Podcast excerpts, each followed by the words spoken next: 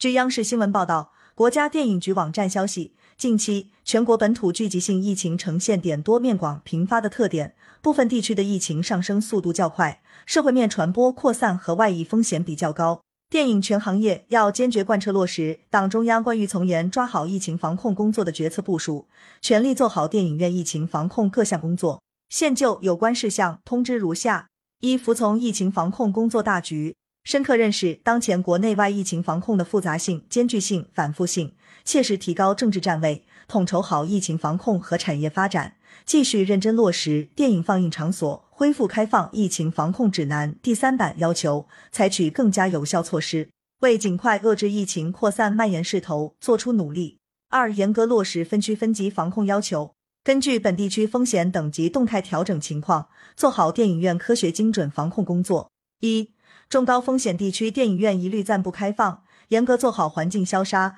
严密做好员工健康监测，为电影院复业做好准备。二、低风险地区电影院要按照属地防疫部署要求，该限流的限流，该暂停的暂停，该关闭的关闭。营业电影院要严格执行上座率不超过百分之七十五的要求，严格执行观众扫码测温、实名预约、无接触式售票、全程佩戴口罩等要求，严格执行电影放映期间不得饮食要求，严格执行清洁消杀、通风换气、延长场间休息时间等要求。三、压实属地管理责任和企业主体责任。各地电影主管部门要进一步统一思想认识，保持战略定力，深入防疫一线，加强指导巡查，抓细抓实电影院疫情防控各项工作。各电影院线公司要加强部署和检查，及时将本通知精神传达至电影放映单位，确保贯彻落实到位。感谢收听羊城晚报广东头条，更多新闻资讯，请关注羊城派。